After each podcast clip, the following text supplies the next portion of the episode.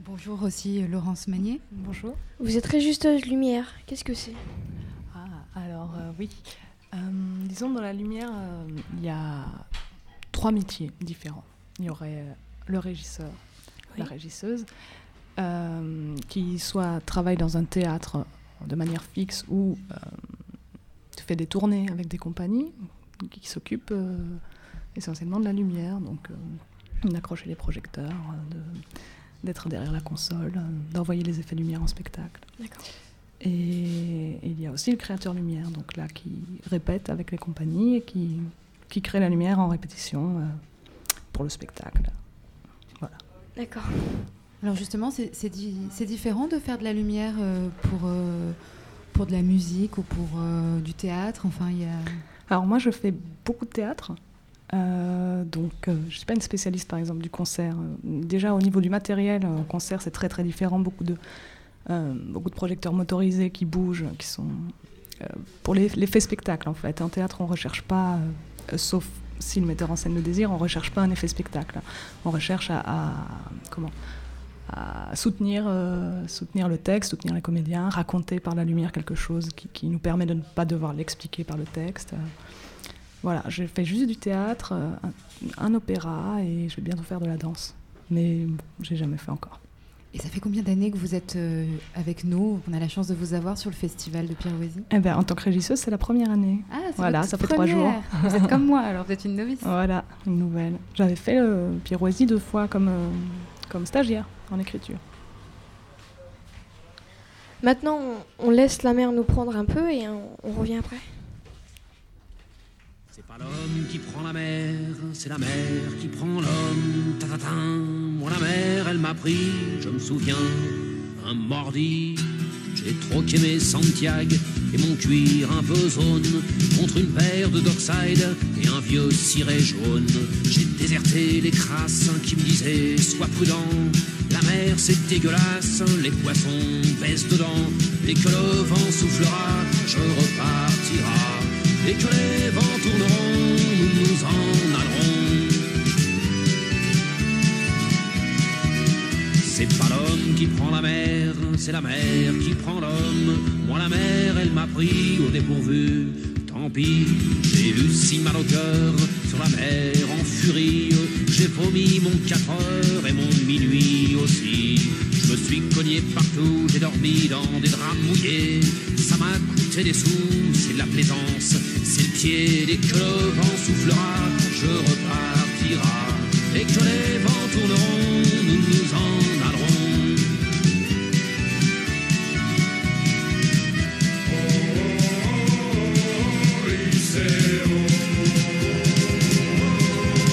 C'est pas l'homme qui prend la mer, c'est la mer qui prend l'homme, mais elle prend pas la femme qui préfère la campagne. L'horizon est bien mort dans ses yeux délavés. Assise sur une bite d'amarrage, elle pleure son homme qui la quitte. La mer, c'est son malheur. Dès que le vent soufflera, je repartira.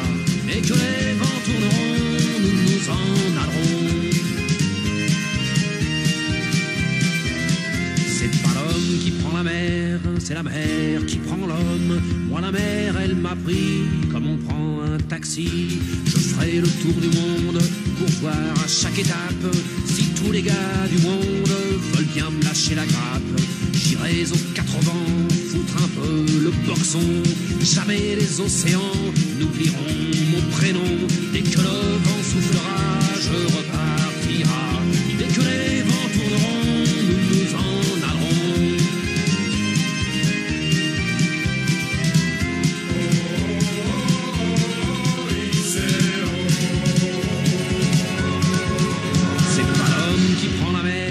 C'est la mer qui prend l'homme. Moi la mer, elle m'a pris et mon bateau aussi. Il est fier mon navire, il est beau mon bateau. C'est un fameux trois-mâts, fin comme un oiseau. Cabarly, Pajot, Kersozon et Ridel navigue pas sur des cajots ni sur des poubelles. Dès que le vent soufflera, je repartira.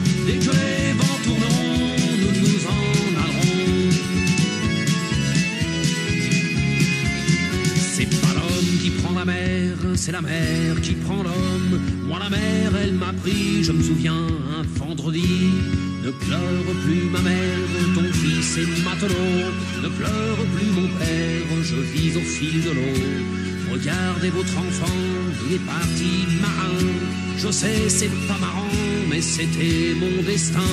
Dès que le vent soufflera, je repartira. Dès que les vents tourneront, nous nous en allerons. Dès que le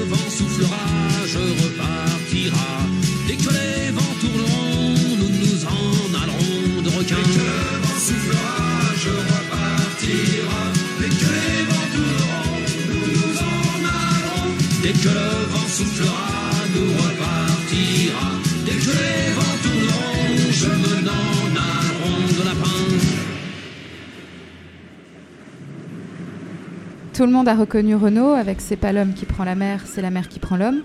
Nous sommes toujours sur Radio Bulot. En compagnie de Laurence Magnier, régisseuse de Pirouésie et Benoît, Rich- Benoît Richter, animateur d'atelier d'écriture. Laurine, je crois d'ailleurs que tu as fait ton premier atelier d'écriture avec lui. Et oui, en effet, j'ai eu le privilège de faire mon baptême euh, d'atelier de Pirouésie en votre compagnie, Benoît. Et j'ai adoré la façon dont vous nous avez mis à l'aise directement, avec quand même un exercice d'immodestie. Vous allez nous raconter un petit peu ce que c'est. Parce que c'est vrai qu'au départ, il faut se faire un petit peu violence hein, pour assister à un atelier d'écriture. Et, euh, et heureusement, vous savez y faire. Donc voilà, vous allez peut-être nous raconter un peu cet exercice. Et puis, euh, visiblement, vous avez l'habitude de travailler avec euh, tout type de public. Oui, un petit peu. Et puis moi, je suis pas forcément quelqu'un qui suis naturellement euh, à l'aise. Euh, souvent, les comédiens, les metteurs en scène, c'est souvent des natures. Vous voyez, à la Depardieu ou à la Belmondo, des gens qui peuvent arriver et mettre l'ambiance, etc. Et ils se rendent pas forcément compte que ça peut faire violence aux gens. Alors on voit en, atelier où les gens, les metteurs en scène qui disent aux acteurs, euh, bon bah monte sur scène et étonne-nous. Voilà, vas-y, improvise. Euh, moi, je suis pas du tout capable de faire ça, donc j'essaye de faire en sorte que les gens soient à l'aise et, de respecter leur, euh, leur, timidité parfois. Voilà. Et donc l'exercice d'immodestie, bah, c'est un petit exercice aussi que j'avais inventé pour mes élèves euh, qui ont tendance à dire, euh, à se déprécier souvent en écriture. Il y a souvent une, un fantasme de, l'écriture qui requerrait une intelligence supérieure que nous n'aurions pas. Et moi, je pense que tout le monde a des choses à dire. Voilà, et que c'est toujours beau quand c'est quand c'est sincère, généreux, et que c'est simplement transmettre une expérience, et que donc euh, il faut inventer des petites formes qui permettent de, transmettre simplement des expériences. Et l'exercice des modesties, ça permet, voilà, c'est un petit jeu rigolo où on, on va euh, partir sur quelque chose qui fonctionne bien. Aussi imparfait soyons-nous, on a toujours quelque chose qui marche bien. Et on, on raconte ces choses-là, et puis on- en commençant par ce qui est parfait chez moi, et on pousse cette chose-là jusqu'à l'absurde, jusqu'au super pouvoir, et ça, fait quelque chose d'assez rigolo. Je pense qu'on on- vous aurez des enregistrements. Moi, j'ai enregistré un Oui, ou deux. j'espère. On essaiera de les mettre sur la plateforme pour que les auditeurs puissent l'écouter. Alors pour ma part, j'ai lu un de vos livres pour enfants. Judith Judith est bizarre, euh, l'histoire d'un élevage de minotaures et d'un minotaure inversé. Je crois que vous faites aussi de l'édition sauvage moins institutionnelle. Oui, c'est vrai. euh, je fais des, des petits livres pour offrir aux amis. Voilà. Vous allez devoir nous raconter l'histoire. Moi, je suis intriguée là. C'est quoi cet élevage de minotaures? Rappelez-nous ce qu'est un minotaure. Un minotaure, c'est une sorte de chimère entre un, un, un- un taureau et un être humain. voilà. Et là, oui, donc bon, on, est, on est à mon sens aux portes, euh, on est aux portes du clonage en fait. Enfin, il y a déjà des choses qui sont faites et moi je pense que quand, quand le, quand quelque chose est possible, technologiquement, on le fait L'humanité le fait. Il y a toujours des gens qui, un peu essayent de freiner, de dire oui, attendez, peut-être on pourrait réfléchir avant de. Mais en fait, bon, voilà, il y a toujours des gens qui vont le faire. Donc, quand on pourra faire des minotaures, et on peut quasiment faire des minotaures, quand on pourra faire des minotaures, on fera des minotaures. Et donc, il faudra euh, vivre avec cette nouvelle humanité. Ce sera peut-être pas, ce sera peut-être dans 100 ans ou dans 200 ans seulement.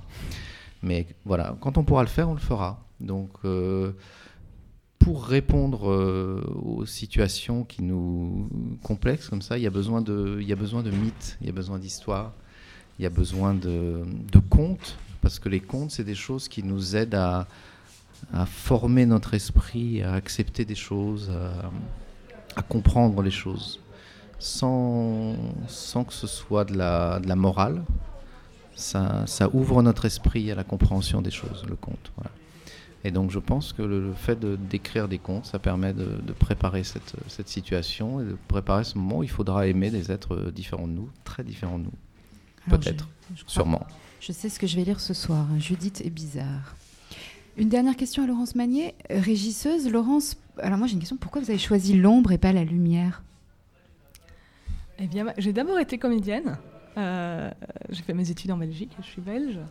Et puis, en fait, ça me plaisait pas euh, tout à fait. Donc, j'ai fait 4 ans de conservatoire et à partir, disons, de la deuxième année, je j'aimais plus du tout être euh, sur le plateau et j'avais rencontré un, éclairagiste en festival euh, qui était devenu mon ami et qui m'avait euh, un peu expliqué ce que c'était. Et ensuite, euh, en tant que spectatrice, d'abord, je, je m'émerveillais du, du pouvoir de la lumière, de ce que ça pouvait faire, de quand elle n'était pas bien, ce que ça ce que ça, comment ça, comme ça dépréciait, disons, le spectacle. Et donc j'ai commencé à faire des stages avec lui pendant que j'étais au conservatoire comme comédienne, et j'ai très vite décidé de, changer en fait, euh, parce qu'il me manquait aussi comme comédienne euh, euh, l'aspect esthétique. J'aimais beaucoup, j'aimais beaucoup être spectatrice et regarder. J'avais envie de participer, mais, mais être au plateau, ça me plaisait pas. Je savais pas ce qui se passait. J'avais, j'arrivais pas à voir. Bon, et j'analysais beaucoup. Enfin bon, c'était très désagréable pour jouer en tout cas.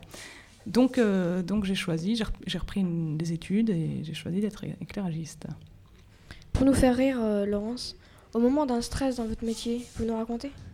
Alors, je sais pas si ça va faire rire, mais oui, du stress, oui, il y en a eu. Vous en avez Et c'est, euh, ouais, ça peut être un comique de répétition, c'est quelque chose qui arrive, qui n'est pas arrivé qu'à moi, et qui m'est arrivé plusieurs fois déjà.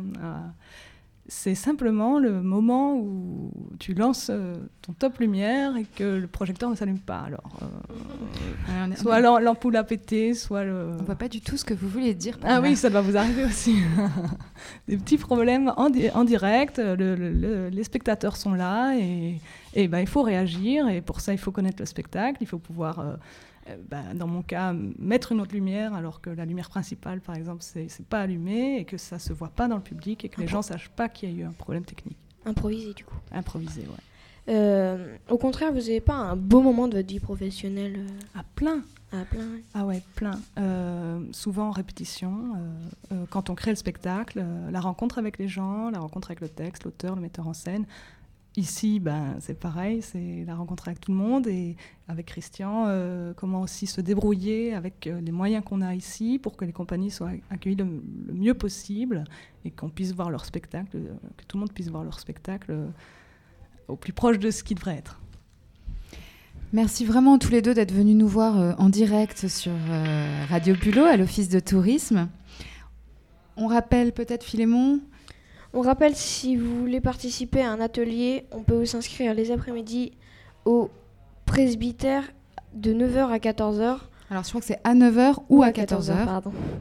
Où on retrouve notre bref du jour. Voilà, et on rappelle juste les ateliers, c'est les ateliers aussi d'écriture, de danse, de pose de voix, de collage, euh, il y a plein de choses. Voilà.